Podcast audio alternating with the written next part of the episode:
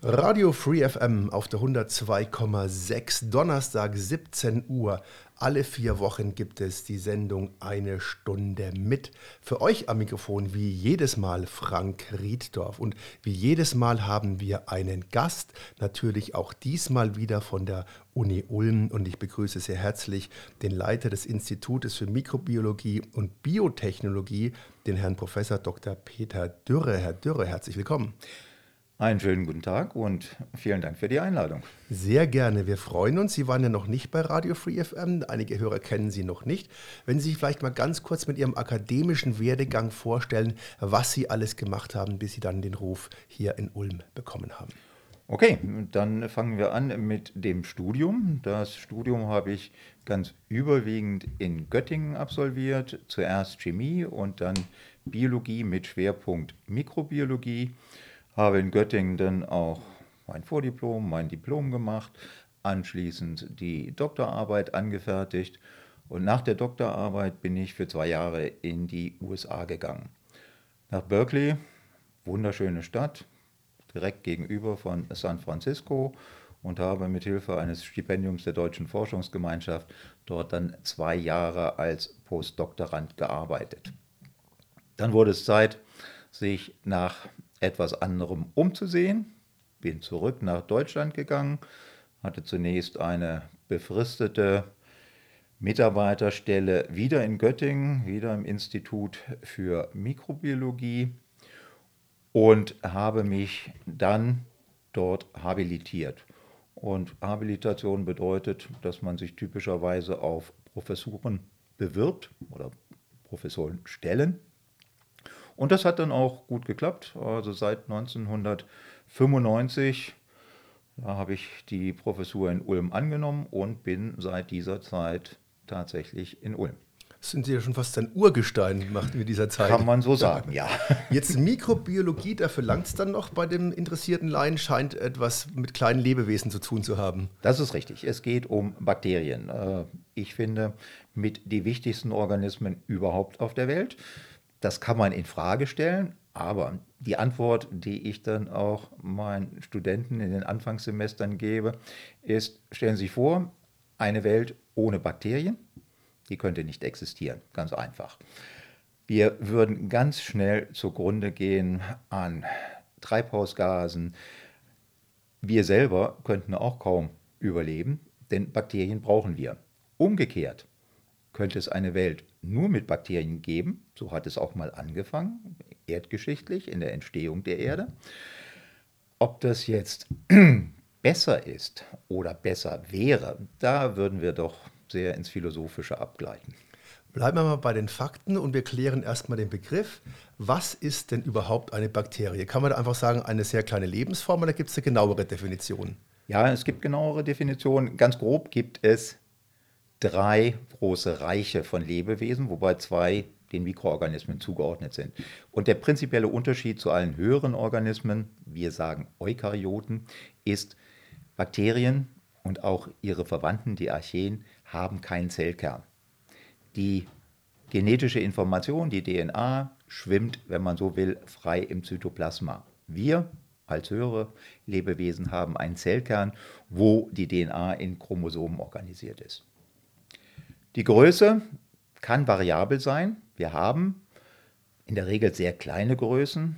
Also wir reden nicht von Millimetern, sondern nochmal ein Tausendstel weniger, also von Mikrometern.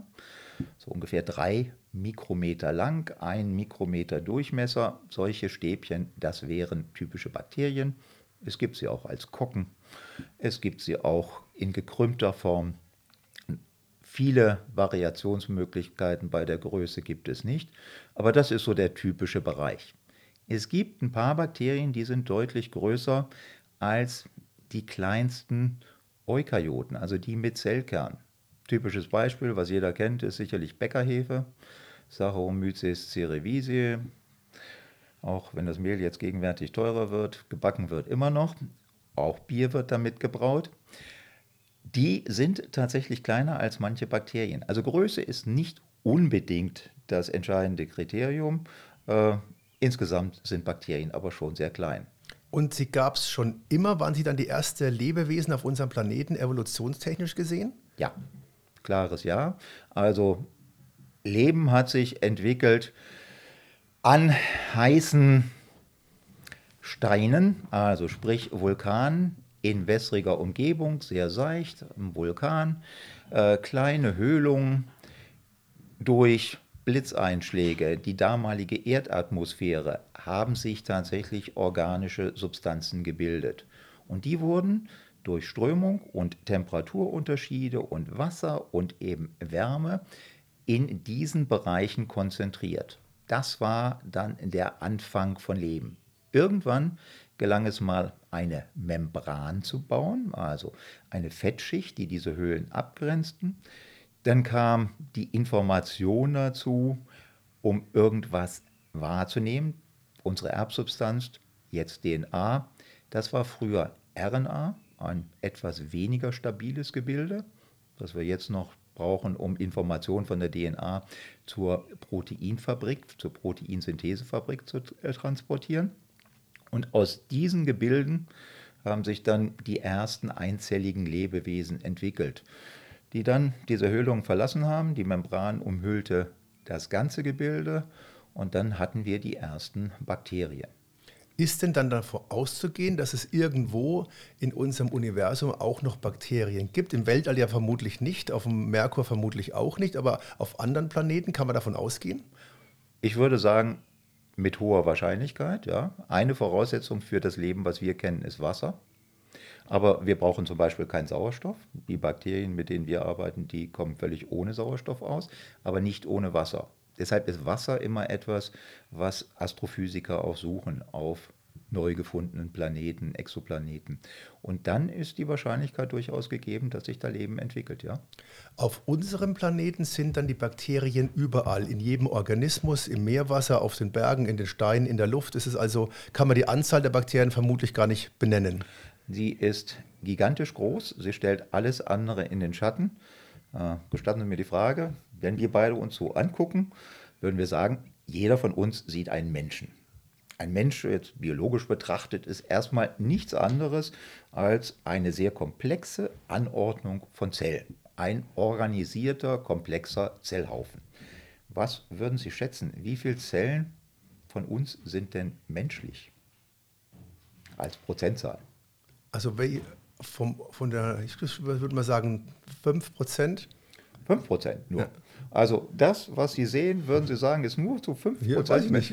wenn, Sie mich so, wenn Sie mich so fragen, steckt bestimmt was dahinter. Ja, ich, ich bin überrascht, gebe ich zu. Tatsächlich sind es etwa 10 Prozent. Nur 10 Prozent von uns sind menschlich. 90 Prozent sind Mikroorganismen, die uns besiedeln. Auf der Haut, auf den Haaren, auf den Schleimhäuten, im Darm. Da die Zellen aber viel kleiner sind, macht das ungefähr ein bis zwei Kilogramm des Körpergewichts aus.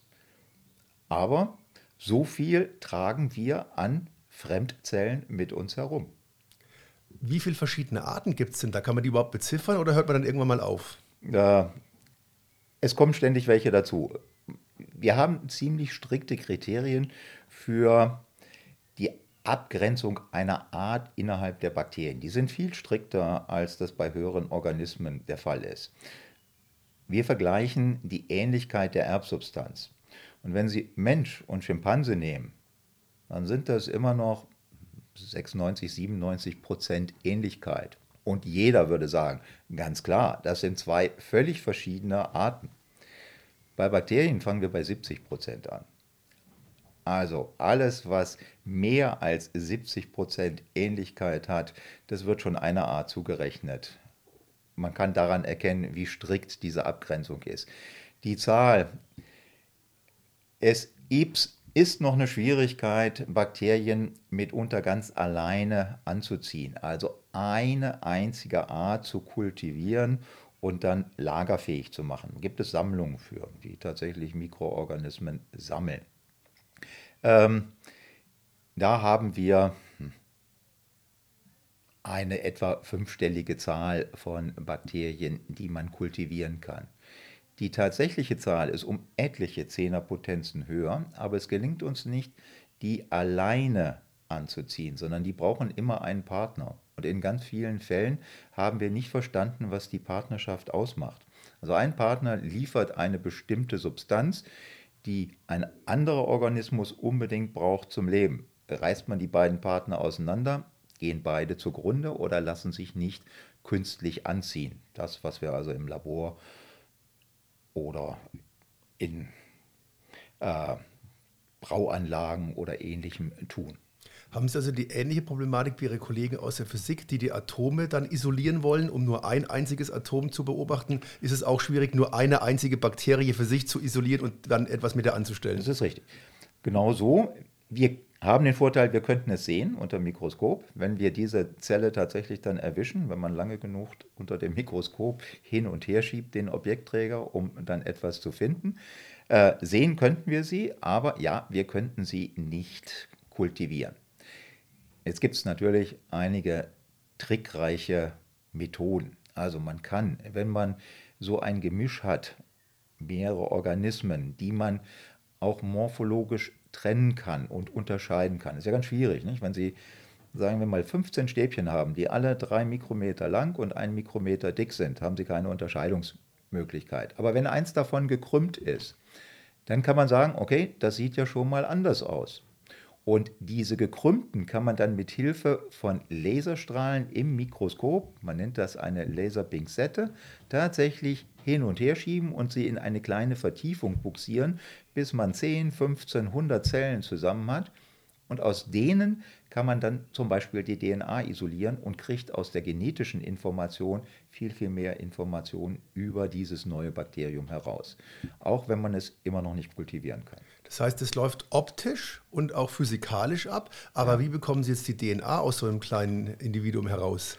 Das geht relativ gut. Wir müssen die Zellhülle aufbrechen. Es gibt eine mechanisch stabile Zellhülle. Dann nehmen wir Enzyme, also Eiweißproteine, die diese Hülle knacken können. Darunter kommt die Membran, die können wir mit was Fettlöslichem auflösen und dann muss man nur noch Proteine ausfällen, um sie von der DNA abzutrennen. Auch dafür gibt es ausgeklügelte Methoden. Also das verläuft schon standardmäßig. Mhm. Ganz ähnlich wie das heutzutage bei den Tests läuft für PCR, für Covid-Nachweis. Auch da müssen die Viren ja aufgelöst werden, die Hülle der, der Viren aufgelöst werden, damit man an die RNA, in dem Falle das genetische Material der Viren, herankommt, um dann eine PCR für den Nachweis zu machen. Ist das Spannende also da wieder auch die Proteinketten? Das habe ich jetzt akustisch. Bei den, bei den, die Proteinketten sind dann auch das Spannende bei den Bakterien sozusagen, was sie brauchen. Die Proteine, sagen wir die Informationen über die Proteine, das ist ja eine Vielfalt. Also ganz typischerweise hat so eine Bakterienzelle ungefähr 3000 verschiedene Proteine. Davon gibt es einige, die nur für die Struktur verantwortlich sind und andere, die was machen. Die was machen, das sind eigentlich die interessanteren. Wobei man sagen muss, 40 Prozent aller Gene, die Proteine machen, kennen wir in ihrer Funktion Immer noch nicht. Also es gibt noch ganz, ganz viel dort zu erforschen und zu erfahren. Jetzt haben wir ganz, ganz viele Bakterien in uns drin und ohne Bakterien gibt es auch unser menschliches Leben nicht. Das heißt, Sie haben ja vorher gesagt, dass wir auch mehrere Kilo Bakterien mit uns rumschleppen. Ähm, das ist dann also ein, irgendwie ein Ökosystem geworden. Wie kann es dann passieren, dass manche Bakterien für den Menschen gefährlich werden? Was machen diese Bakterien, dass sie zu Schädlingen, Lästlingen oder gar Gefahren werden? Gute Frage. Also, manche Bakterien wollen uns eigentlich gar nichts Böses. Ähm, ein Organismus, mit dem wir auch eine ganze Zeit gearbeitet haben, ist Propionibacterium acnes zum Beispiel. Der Name sagt schon, was dieses Bakterium macht. Das ist der Akneerreger. Kennt jeder und jede aus der Jugendzeit. Das sind Bakterien, die leben in Poren der Haut und in äh, den Haarwurzeln. Also möglichst weg vom Sauerstoff in etwas tieferen Höhlen und ernähren sich von unserem Körperfett, simpel gesprochen. Dieses Körperfett besteht aus einem Anteil Glycerin und Fettsäuren. Die Fettsäuren werden abgespalten, das Glycerin verwertet das Bakterium. Wenn wir jetzt sehr, sehr viel, und das, diese Gemeinschaft funktioniert den größten Teil unseres Lebens völlig problemlos. Aber in der Pubertät fängt der menschliche Körper an, plötzlich sehr, sehr viel Fett zu produzieren. Das heißt, die Bakterien freuen sich natürlich. Für die ist das ein Festmahl. Dann spalten sie das, futtern das Glycerin und die Fettsäuren bleiben übrig. Und dann mehr Fettsäuren und dann mehr Fettsäuren. Und die verursachen Entzündung. Das heißt, das Bakterium will uns eigentlich gar nichts Böses. Wir mit unserer Körperumstellung machen dann das Problem. Und wenn sich das normalisiert hat, hat sich normalerweise auch das Problem mit der Akne gegeben. Das ist jetzt ein Beispiel. Dann gibt es natürlich richtig schwere Krankheitserreger, die also Gifte produzieren oder, wie wir wissenschaftlich sagen, Toxine, die dann tatsächlich zum Tod führen. Da ist es zum Teil schon so gewollt, dass dann die Bakterien mit einem toten Körper neue Nahrung für Nachkommen haben. Aber sie müssen sich auch immer verbreiten. Also typischerweise versuchen sie dann schon, sich mit Auswurf, Spucke, äh, mit Fäkalien weiter zu verbreiten, damit sie einen neuen Wirt finden und nicht unbedingt den Wirt gleich abmurksen, was durchaus passieren kann bei schweren Krankheiten wie Pest, wie Cholera, wie Typhus. All diese Sachen haben dann schon dramatische Folgen für uns Menschen. Ist es dann ähnlich wie bei den Viren, die wollen sozusagen einfach weiterleben und sich fortpflanzen? Richtig. Der Unterschied zwischen Bakterien und Viren ist, die Bakterien sind eigenständige Lebewesen, die können ganz für sich auch existieren, auch außerhalb eines menschlichen Körpers, wenn sie entsprechende Substrate kriegen. Viren können das nicht. Das sind obligate Parasiten, die brauchen immer eine lebende Zelle, die sie kapern und dann übernehmen können. Das heißt, ein Virus braucht immer einen Wirt, kann sich alleine nicht vermehren. Und die Bakterie, je nach Art, kann natürlich auch überall weiter existieren. Manche sterben bei Hitze schneller, manche bei Temperatur oder das ist Richtig. dann je nach Art einfach unterschiedlich, wie halt bei jedem Organismus im Prinzip. Genau so ist es. Okay. Wobei die Spanne bei Bakterien viel, viel größer ist bei uns als bei uns. Wir haben Bakterien, die leben noch gut bei 120 Grad. Also das ist so die Temperatur, die wir üblicherweise nutzen, um Bakterien abzutöten. Und wir haben solche, die in extrem sauren Bereichen, also pH-Wert von 1, das ist schon sehr, sehr starke Säure. Oder das Gegenteil, auch bei pH-Werten von 10, 12, 13 noch gut leben. Das könnten wir alle nicht. Da würden wir alle schon längst tot sein. Wenn Sie jetzt den Auftrag hätten, eine, ein bakterienfreien Raum zu schaffen, wie, kann, wie, schafft man das, wenn die so unterschiedliche Strategien und Lebeformen haben? Gibt, geht es überhaupt, dass man das so behandelt, dass es dann komplett frei von Bakterien ist? Das geht. Also das ist eine Grundvoraussetzung für das mikrobiologische Arbeiten. Also typisches Beispiel ist eine Weiterentwicklung eines Dampfkochtopfes. Der schafft so ungefähr 115 Grad. Man erhitzt Wasser unter Druck, also der Deckel muss gut fest sein. Bei uns sind es 121 Grad. Und 121 Grad fest verschlossen das bringt so einen Druck von ungefähr 2 Bar. Wenn man das 20, je nach Größe Volumen der Gefäße, die man sterilisieren will, durchhält, dann braucht man 20, 30 Minuten und dann ist die entsprechende Flüssigkeit absolut bakterienfrei. Mhm. Und wenn ich daheim einfach nur heißes Wasser ins Marmeladenglas schütte, erwische ich dann 95 Prozent oder sowas in so der Art. Ist, so ist es. Und mit etwas Glück die richtigen 95, äh, mit Prozent, mit etwas Pech die falschen 5 Also es ist im Prinzip gar nicht so kompliziert um bisschen Bakterien. Und Nein. das ist Ihre Voraussetzung, denn Sie schauen sich ja jetzt die, die Bakterien ein bisschen genauer an. Sie lassen ja die Bakterien für sich arbeiten. So ist das. Wir sind vor allem an den Bakterien interessiert, die was für uns tun. Also, das nennt man Biotechnologie. Der Begriff ist in den 1920ern aufgekommen. Das heißt, wir nutzen Bakterium, Bakterien, um etwas Wichtiges für den Menschen zu machen. Im Prinzip tut die Menschheit das schon seit Tausenden von Jahren. Also Biotechnologie ist auch das Brauen von Bier. Äh, die alkoholische Gärung für Wein zum Beispiel, die Käseherstellung, die Herstellung von Quark, von Kefir. Sogar Salami braucht für die Reiz, äh, Reifung auch Bakterien. Ohne das alles äh, würden wir alle ziemlich, ziemlich was vermissen, würde ich sagen. Und das, wie gesagt, wird seit Tausenden von Jahren auch in großem Umfang genutzt. Die Biotechnologie im engeren Sinne bezieht sich jetzt auf die Herstellung von Substanzen, die wir typischerweise durch die chemische Industrie bekommen haben, eben aus Rohöl. Wir alle wissen, Rohöl wird immer knapper und wir verbrennen dummerweise immer noch einen großen Teil des Rohöls, statt es für wirklich wertvolle Substanzen zu nutzen. Auf der anderen Seite verbrennen wir eben viele Substanzen und kriegen jede Menge Treibhausgase, was es immer wärmer auf dieser Erde macht. Wenn wir das jetzt kombinieren, und das ist unser Ansatz, wir wollen diese klimaschädlichen Gase nehmen, Bakterien darauf anziehen, die wachsen tatsächlich nur mit Gasen und sie dazu bringen, etwas zu produzieren, was sonst aus Erdöl gemacht wird. Das ist kurz und knapp gesagt unser Wunsch. Das heißt, Sie manipulieren Bakterien und dann produzieren diese Bakterien durch ihren Stoffwechsel, die scheiden das dann aus, den gewünschten Stoff. Genau so ist Und da kann man die melken oder das, oder das wächst dann mit der Zeit. Die vermehren sich so schnell, dass es dann einfach da ist. Sie vermehren sich schnell. Jetzt muss man zwei Stufen unterscheiden. Wir haben Bakterien, die eben genauso wie wir Menschen auch mit Luftsauerstoff leben. Die kriegen alle sehr, sehr viel mehr Energie aus ihrem Stoffwechsel. Sauerstoff ist eben die Atmung ein sehr, sehr effektiver Weg, um metabolische Energie und die Energieäquivalente, die wir da haben, die bezeichnen wir als ATP, zu produzieren.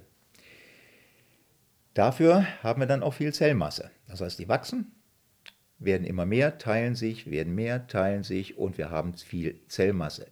Relativ wenig Produkt. Das ist ein Nachteil von aeroben Bakterien, wenn man nicht gerade die Zellmasse haben will. Das kann natürlich gut sein.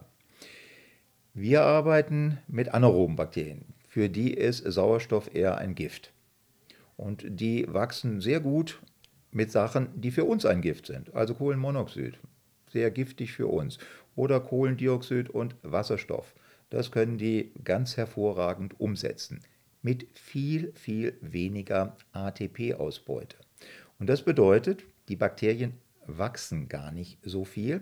Sie müssen aber große Mengen der Gase umsetzen und Produkte machen, um überhaupt genügend ATP zu kriegen, um sich ein bisschen zu teilen. Deshalb sind die für Produktionszwecke sehr, sehr gut. Hoher Umsatz von Gasen, die dann in sinnvolle Produkte umgewandelt werden und relativ wenig Zellmasse. Und die Zellmasse kann man in der Regel nachher auch noch als Viehfutter verwenden, wenn man sie pelletiert. Muss man sich das einfach so vorstellen, die Bakterie frisst das vorne rein und hinten kommt das gewünschte Produkt raus? Oder wie so ja, einfach ist es? So einfach ist es. Ja, sie scheiden es über die ganze Körperfläche aus. Es gibt nicht ein After bei Bakterien, aber ja, im Prinzip ist es genauso. Also der klassische Stoffwechsel. Ja. Nur, dass die halt alles Mögliche verstoffwechseln und wir als Mensch halt irgendwie eingeschränkt. Da sind die natürlich breiter aufgestellt, weil es ja eben auch so viele Arten gibt. Das heißt, sie müssen im Prinzip nur wissen, was will ich auffressen lassen, was soll hinten rauskommen. Dazu brauche ich Bakterie XYZ isoliere die und dann, Jungs, mache ich denen schöne Voraussetzungen, die sie mögen und dann kann es losgehen. Ist das alles schon? Äh, nicht ganz. Also ja, so fängt das Ganze an. Nur stellt man dann fest, äh, ja, es gibt solche Bakterien, ja, die machen etwas, was man gebrauchen kann, aber es beschränkt sich dann auf zwei, drei, vier Produkte und wir hätten gern noch viel mehr. Also das typische Beispiel, was wir nutzen, auch im großen Umfang mittlerweile, ist Ethanol. Ethanol, jeder kann man machen aus Zuckerrüben zum Beispiel. Da geht es schon los das ist das, was immer wieder diskutiert wird als Tank-Teller-Diskussion. Das Beispiel, was ich vorhin schon genannt hatte, kennt jeder. Bäckerhefe, Saccharomyces cerevisiae, die nimmt Zucker eben und setzt den Zucker zu CO2 und Ethanol um. Und dieses Ethanol, auch auf dieser mehr oder weniger dieser Art und Weise gewonnen. Das haben wir als Beimischung bei Benzin zum Beispiel, E10, typisches Beispiel, und es wird wieder verbrannt. Das ist natürlich schade. Schöner wären ja Substanzen, die länger haltbar sind und vor allem solche Substanzen, die dann auch etwas ersetzen, was wir bisher aus Erdöl gewinnen, denn Erdöl wird irgendwann mal knapper werden, das ist keine Frage. So, Solche Bakterien gibt es nicht unbedingt natürlich zu finden. Man kann das machen, haben viele Gruppen getan, aber man findet mehr oder weniger immer wieder die gleichen Arten. Also die meisten machen dann Ethanol. Ich komme gleich noch auf ein paar Unterschiede. Dann kann man herangehen und sagen, jetzt wollen wir die aber umbauen. Das nennt man Metabolic Engineering, also den Stoffwechsel so verändern, dass sie jetzt etwas produzieren, immer noch aus Treibhausgasen, das für uns interessant ist. Also, typisches Beispiel, an dem wir arbeiten, ist Aceton. Aceton ist eine Substanz, die man braucht, um Plexiglas herzustellen. Und mit Plexiglas haben wir schon eine dauerhafte Verbindung. Das heißt, Treibhausgase werden im Plexiglas dann tatsächlich abgelagert. Wir haben eine Substanz, die bisher sonst aus Erdöl gewonnen wurde und können das verwenden. Anderes Beispiel wäre Isopropanol. Gerade in der heutigen Zeit Desinfektionsmitteln nicht mehr wegzudenken. Und Desinfektionsmittel haben wir in den letzten zwei Jahren sehr intensiv genutzt im Zusammenhang mit äh, SARS-CoV-2 für Hände vor allem und äh, Desinfektion von Oberflächen und ähnlichem.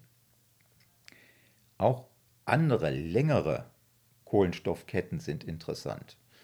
Und da ist vielleicht Butanol ganz interessant. Das ist ein Alkohol mit vier Kohlenstoffatomen. Ethanol hat zwei.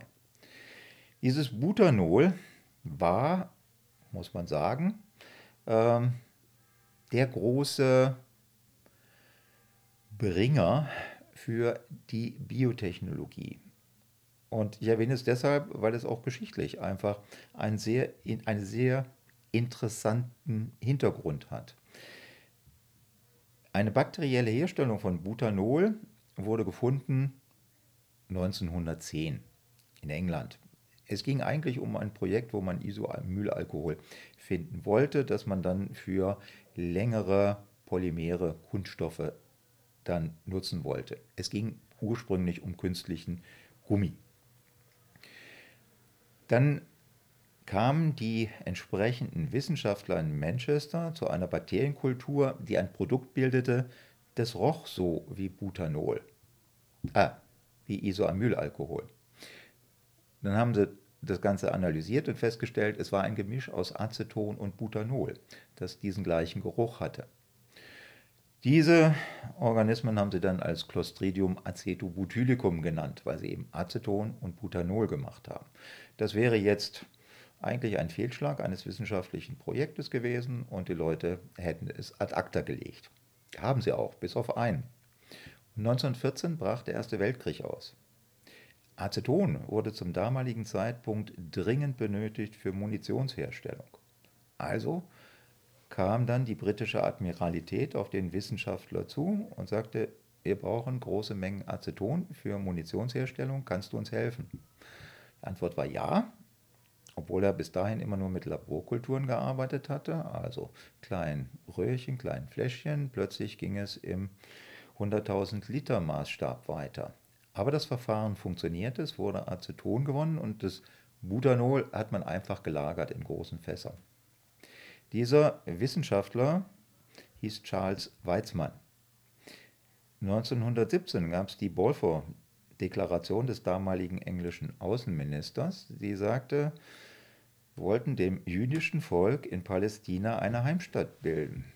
Und Weizmann ist der überzeugte Zionist, der seinen Vornamen dann auch in Chaim geändert hat, der das Ganze vorangetrieben hat. Er hat also jegliche finanzielle Zuwendung abgelehnt, jede Ehrung abgelehnt. Zweifelsohne geht also letztlich diese Deklaration und damit auch die Gründung des Staates Israel nicht unwesentlich auf dieses Bakterium Clostridium acetobutylicum zurück. Also schon ein geschichtlich bedeutsames Ereignis. Und es geht noch eine Stufe weiter. Denn nach dem Ende des Ersten Weltkriegs gab es gar keinen Bedarf mehr für Aceton. Man hat das sofort eingestellt. Riesige Firmen waren mittlerweile gebaut worden. In den USA nach dem Kriegseintritt, in Kanada, damals Teil des British Empire. So, die standen leer und hatten riesige Fässer mit Butanol. Zur gleichen Zeit fing in den USA Henry Ford an mit der Fließbandproduktion von seinem Automobil, dem T-Modell, der Tin Lizzy. Und für diese Automobile brauchte er Lacke.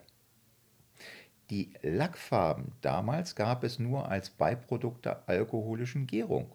Die ging nicht mehr in den USA der 1920er, weil dort die Prohibition herrschte. Also suchte man verzweifelt nach einer Alternative. Und diese Alternative war dann tatsächlich das Butanol, was in riesigen Fässern rumlag und ein perfektes Lösungsmittel für Lackfarben war, sodass die Automobile lackiert werden konnten. Butanol wurde gebraucht, die ganzen Anlagen wurden wieder hochgefahren und das ging so lange, praktisch bis zum Zweiten Weltkrieg bis dann Erdöl so billig wurde, dass die Produktion von Butanol aus Erdöl sehr viel billiger war als die biotechnologische. Hat der Mensch also schon immer Bakterien für sich arbeiten lassen? Ist das Prinzip wie bei der Hefe, kann ich mir das vorstellen? Man hat einen Stoff, setzt die Bakterien drauf mit günstigen Bedingungen und die wandeln den dann in relativ kurzer Zeit komplett um. Oder ist das so das Grundprinzip? Genau so ist es. Und je mehr ich davon habe, desto schneller vermehren die sich auch. Ja. Also es ist eigentlich, wenn ich es einmal habe, relativ einfach. Gut. Was ist jetzt, haben Sie gesagt, jetzt machen ja die Bakterien, die sind ja nicht dafür da, dass die, dass sie für die Wissenschaft arbeiten, dass die die Sachen genauso hinten oder an, haben wir gelernt, nicht hinten, sondern überall rauslassen, äh, wie sie wollen. Jetzt haben Sie so ein Bakterium und jetzt sagen Sie, ja, nee, ist nicht ganz perfekt, was da so produziert wird. Was machen Sie jetzt mit dem? Sie verändern das dann genetisch. So ist es. Wir suchen Gene, das heißt, Gene sind Abschnitte der DNA, die bestimmte Eiweiße, Proteine kodieren. So, wenn diese Proteine nicht das machen, was sie sollen oder nicht gut genug, dann sucht man nach anderen Genen. Oder man kann im Zweifelsfall auch die Gene direkt optimieren. Das ist auch eine Möglichkeit, die wir aber nicht betreiben. Sie holen die Gene aus den Bakterien raus, ja. verändern die und pflanzen sie dann wieder zurück oder züchten daraus neue Bakterien? Also wir verändern kaum die Gene, wir nehmen die Gene, wir arrangieren sie vielleicht neu. Also wir packen unterschiedliche Gene zusammen und konstruieren damit einen anderen Stoffwechselweg, also einen Stoffwechselweg, den es so in der Natur noch nicht gegeben hat, indem wir aus, sagen wir mal, fünf Organismen fünf Gene nehmen, die kombinieren und dann gibt es einen neuen Weg, im Idealfall funktioniert er, der dann zu dem Produkt führt, was wir gerne hätten. Und was gibt es dann da für Nebeneffekte? Das ist ja relativ komplex, schätze ich mal. Die Gene sind ja nicht nur da für den Stoffwechsel da. Also der größte Nebeneffekt ist, dass die Produktion zu gering ist. Also in der Regel kriegt man relativ rasch ein Ergebnis, das zeigt, prinzipiell geht es. Also wir wollen ein Produkt meinetwegen wie 3-Hydroxy-Buttersäure. Das ist ein Monomer für einen biologischen Kunststoff. So. Und biologische Kunststoffe, die dann auch bioabbaubar sind, machen will, bräuchte man sowas. Und der Vorteil, denke ich, liegt auf der Hand, weil wir eine Kunststoffflut in den Ozeanen und überall haben, die, deren wir gar nicht mehr Herr werden. So, jetzt machen die Bakterien das, aber wir wollen natürlich, dass sie viel davon machen.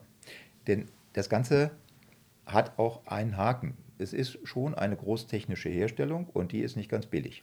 Also wir haben große Anlagen. Wir reden, ich sagte schon, so etwa von 100.000 Litern oder mehr, die in einem solchen Gefäß, einem Fermenter, tatsächlich dann vorkommen. Und es ist nicht nur ein Fermenter, sondern diese Anlagen, von denen ich vorhin gesprochen habe, mit der Aceton-Butanol-Gärung, da gab es 100 solche Gefäße, die fast 200.000 Liter jeweils trugen. Also man kann sich unschwer vorstellen, wie gigantisch die Anlage ist und wie teuer damit und wie teuer auch im Betrieb. Das heißt, es müssen schon große Mengen produziert werden, damit sich das Ganze rechnet.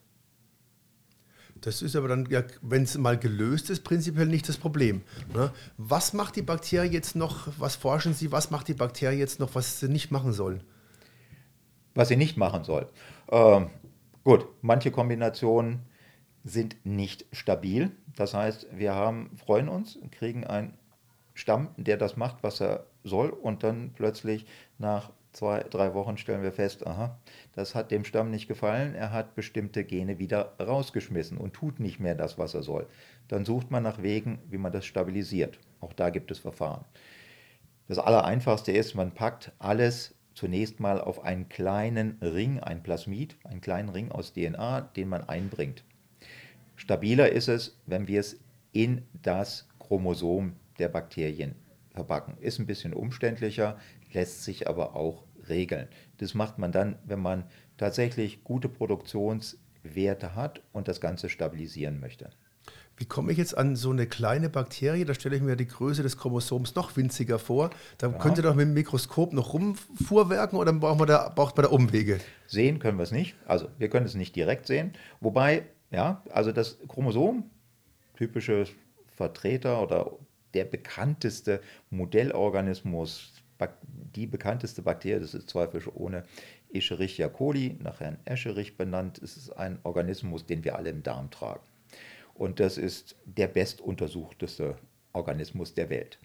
Größe ist so etwa ein Mikrometer mal drei Mikrometer. Das, die DNA, wenn man die jetzt auswickeln würde, hätte eine lange Länge von immerhin schon ein Millimeter. Also es ist schon eine ganze Menge DNA. Aber sehen können wir die natürlich nicht. Man kann sie sichtbar machen mit Hilfe von Elektrophorese und Anfärbung. Wenn man eine ganze Reihe dieser Moleküle zusammen hat, dann kann man sie sichtbar machen und auch schneiden und die Schnittstellen äh, erkennbar machen und die Fragmente sichtbar machen. Da gibt es ganz gute technische Verfahren, um das zu machen. Und das ist auch das, was man im Labor dann macht. Und wie schaffen Sie dann das Chromosom zu verändern? Was müssen Sie da konkret machen? Neue Proteine hinkleben, andere wegschneiden? Oder wie muss ich mir das vorstellen? Äh, wir schneiden weniger weg, wir kleben neue hin, das ist schon richtig, oder inkorporieren sie. Wir müssen sicherstellen, dass sie auch exprimiert werden. Also die brauchen einen Schalter, so wie ein Lichtschalter, an, aus. An heißt, sie müssen jetzt aktiv werden. Es muss dann das entsprechende Enzym, Protein gebildet werden. Und diesen Schalter, den müssen wir natürlich auch dazusetzen. Ähm, und er muss funktionieren. Da haben wir mittlerweile eine ganze Batterie verschiedener Systeme, die wir ausprobieren. Aber es ist eine ganze Menge Ausprobieren, Versuch und Irrtum. Das, was nicht klappt, legt man erstmal zur Seite und macht mit dem weiter, was geklappt hat. Das klassische wissenschaftliche Arbeiten. Und dann so greifen Sie natürlich auch auf die Erkenntnisse der Generationen davor zurück, was geht und was nicht geht. Könnten wir jetzt so alle Sachen, die wir brauchen, herstellen mit Bakterien? Oder gibt es irgendwo Grenzen? Es gibt Grenzen. Also wir können nicht alles direkt herstellen. Es müssen logischerweise Substanzen sein, die in der Natur auch gebildet werden. Wenn wir mal ein Beispiel nehmen, wo es nicht funktioniert, das wäre Nylon. Ein, eine chemische, chemisch hergestellte Substanz, die es in der Natur so nicht gibt. Deshalb ist die auch relativ stabil. Jetzt kann man aber, es hat sieben Atome, das ist das Problem. Sechser, zwei, vier, sechs geht ganz gut. Bei sieben wird es schwieriger. Man müsste dann eben die entsprechenden Enzyme so verändern, dass sie eben auch sieben akzeptieren. Auch da gibt es Versuche, dass man tatsächlich in die Eiweißkörper Mutationen einführt, bis sie dann solche Substanzen machen auch schon mit ganz gutem Erfolg. Bleiben wir, beim, bleiben wir beim Öl, weil es ja sozusagen mal so ein sehr gutes Beispiel ist und ein sehr drängendes Beispiel. Kann man jetzt schon Öl, also erdölartige Substanzen produzieren mit Bakterien, die man dann auch verwenden kann? Also Substanzen, die man früher aus Erdöl gewonnen hat, ja. Mhm. In gutem Umfang. Und warum kann ich jetzt nicht mein Auto mit Bakterienöl, nennen wir es mal so, noch nicht betreiben? Ähm, auch eine Frage der Ausbeute. Also wenn wir direkt Öl nehmen, man, es gibt Mikroorganismen, die bis zu 30 Prozent ihres Körpergewichts Öltropfen speichern. So, die kann man abzentrifugieren, dann einfach aufbrechen, das Öl nehmen. Aber das ist zu teuer. Also Erdöl ist im Vergleich dazu immer noch zu billig. Mhm. Man könnte, aber wenn man jetzt müsste, würde es funktionieren. Nur das ist eine Frage des Aufwandes einfach. Des Aufwandes, ja. Kann man den Aufwand jetzt noch durch irgendwelche Manipulationen oder Arbeiten verringern? Sind Sie da dran oder ist es nicht Ihr Business? Ähm, weniger.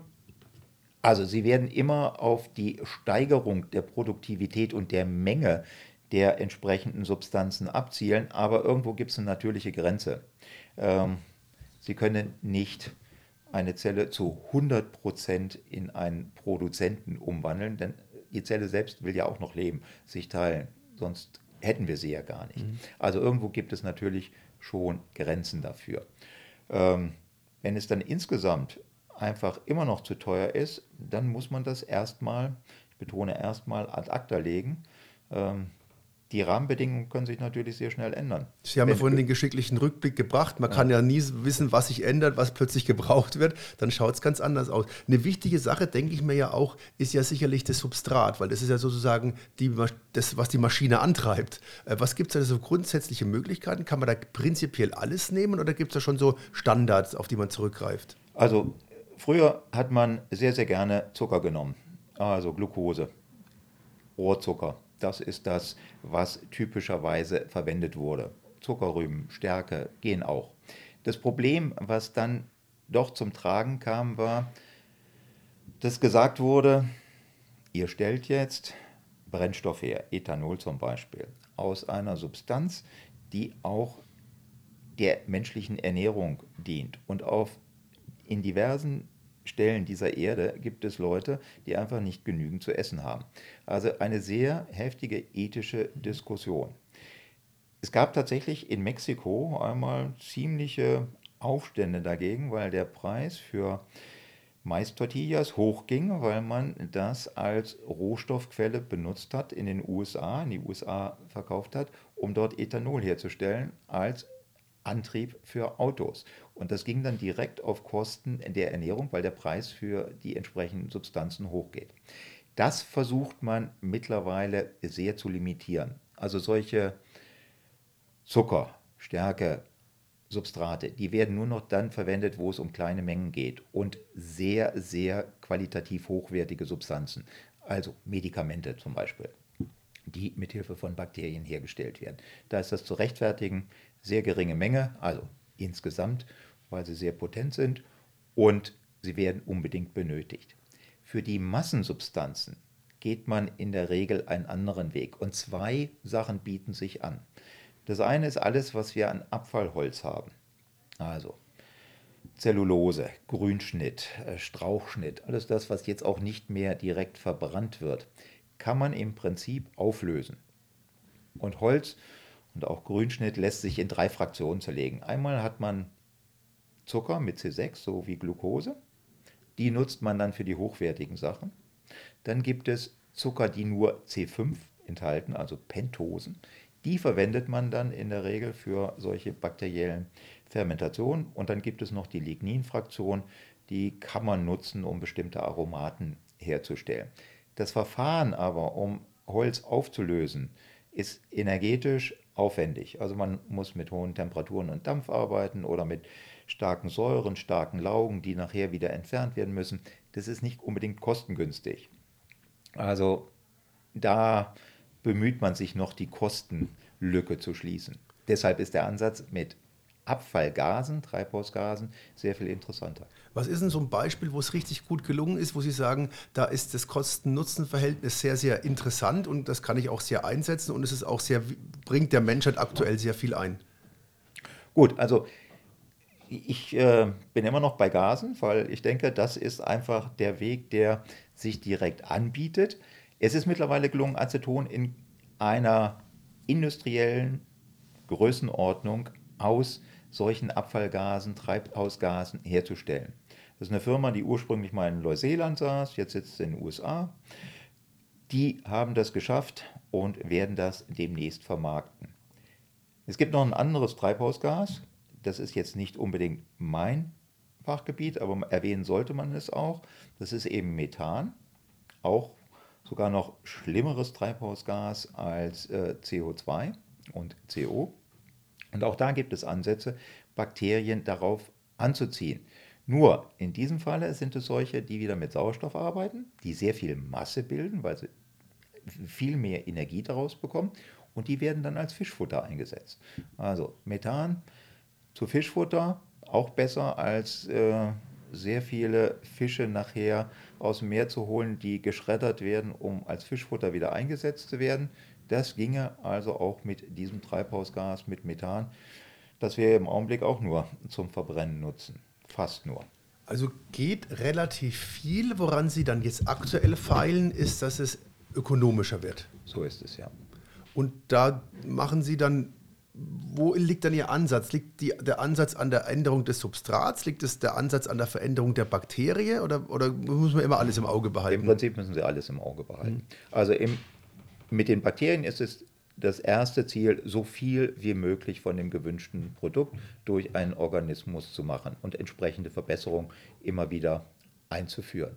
Auf der anderen Seite ist es natürlich nicht so ganz einfach, Gase in einer wässrigen Lösung zu lösen. Ne? Also so, dass, stellen Sie sich ein großes Fass mit 100 Litern vor und da füllen Sie jetzt oder leiten Sie Gas durch. Im Prinzip wollen Sie, dass an jeden Ort dieses Fasses die gleiche Menge Gas kommt.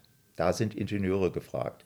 Wie verteile ich das Gas so klein, meinetwegen einen Schlauch reinlegen mit ganz vielen kleinen Poren, wo überall Gas austreten kann, sodass praktisch in jedem Bereich des Fasses die gleiche Menge an Gas vorhanden ist und die Bakterien überall gleichmäßig wachsen können. Das wäre jetzt eine typische Ingenieuraufgabe, die auch tatsächlich betrieben wird, gerade im großtechnischen Bereich. Ein ganz, ganz wichtiger Punkt.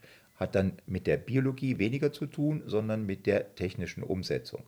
Das gleiche gilt nachher für die Aufarbeitung der Produkte. Viele Produkte, wir haben sie in wässriger Lösung, müssen jetzt aus dieser wässrigen Lösung abgetrennt werden. Das ist auch was für Verfahrensingenieure, die dann sagen, okay, das eine können wir gebrauchen, aber wir brauchen ein Verfahren, das kostengünstig ist. Und was machen wir mit den Restbakterien?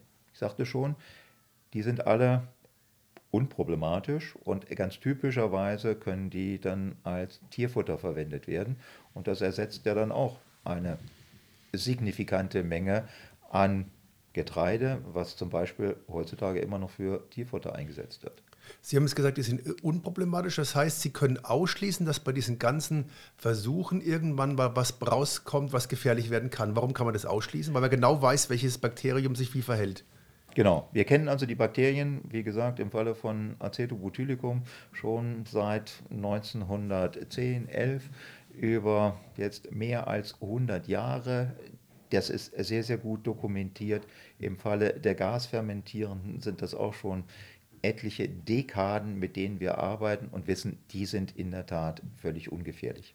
Aber da könnte ja, Sie haben ja selber gesagt, man kann die ja sehr schwer isolieren, da könnte ja ein anderer Bakterienstamm mit drin sein, der sich dann irgendwie anders verhält. Das ist möglich. Ähm, deshalb zweifelsohne immer wieder Kontrollen. Und also ist ganz klar, es darf nie etwas in das Abwasser entlassen werden. Das macht das Verfahren durchaus teurer und man sucht dann eben nach Wegen, damit umzugehen. Wenn Sie wissen, es ist unschädlich, können Sie es als Tierfutter verkaufen. Wenn Sie das nicht wissen oder nicht nachweisen können, dann müssen Sie diese Biomasse wieder umsetzen. Zum Beispiel in einer Biogasanlage. Da kann man diese Abfälle dann weiter vergehren, aufbrechen die Zellen. Im allerschlimmsten Fall, das würde aber dann richtig teuer werden, müssten Sie sie inaktivieren, also wieder in einen Autoklaven packen mit heißem Dampf oder mit Säurenlaugen behalten, behandeln, um die Bakterien abzutöten. Muss man also ständig diese Qualitätskontrollen machen, ja. ob dass es nicht irgendwelche doch Beimengungen oder Verunreinigungen gibt? Ja, das ist absolut vorgeschrieben. Auch die, alles, was ins Abwasser gibt, die großen Anlagen, die mit diesen Gasen zurzeit laufen, laufen in China. Und da sind die Vorschriften sehr, sehr streng. Also das muss permanent kontrolliert werden, wird auch kontrolliert, damit das sichergestellt ist. Könnte Worst-Case-Szenario, was mit SARS-CoV-2 passiert ist, mit Bakterien passieren? Sie meinen, dass etwas da ist, das dann hochtoxisch wird? Mit den richtigen Kontrollen? Nein. Aber die Kontrollen sind wichtig. Es ist immer denkbar, dass jetzt irgendwo ein Bakterium reinkommt, das ein sehr sehr toxisches Protein trägt und dann sich dort etabliert. Das müssen wir kontrollieren. Also wir müssen Toxizitätstests machen, was auch passiert. Damit können Sie es ausschließen, dass sowas irgendwo auf der Welt existiert und wir es bisher noch nicht kennen. Nein, das können wir natürlich nicht ausschließen. Mhm. Das heißt, es geht, geht natürlich dann in, in, beide Richtungen, weil wir gesagt haben, die Bakterien arbeiten ja nicht für uns, die haben ja ihren eigenen, also Kopf nicht, aber ihre, ihre eigene äh, Evolutionsgeschichte, wo sie halt hin möchten. Das bedeutet, man versucht sie zu manipulieren, kann man das so sagen? Ja zu, zu manipulieren, dass sie dann im, im, in, unseren, in unseren Sinne etwas entwickeln. Aber man muss trotzdem immer wieder Sorge tragen, dass nicht doch ein ungewünschtes Nebenprodukt mit entsteht. Ähm, was wird denn so der nächste, der, der nächste große Schritt sein, kann man da schon sagen, was jetzt so bevorsteht? Der nächste große Knaller mit Richtung Bakterien? Oder ist jetzt so diese Sache mit den, mit den Treibhausgasen, das ist gerade so das, wo so en vogue ist?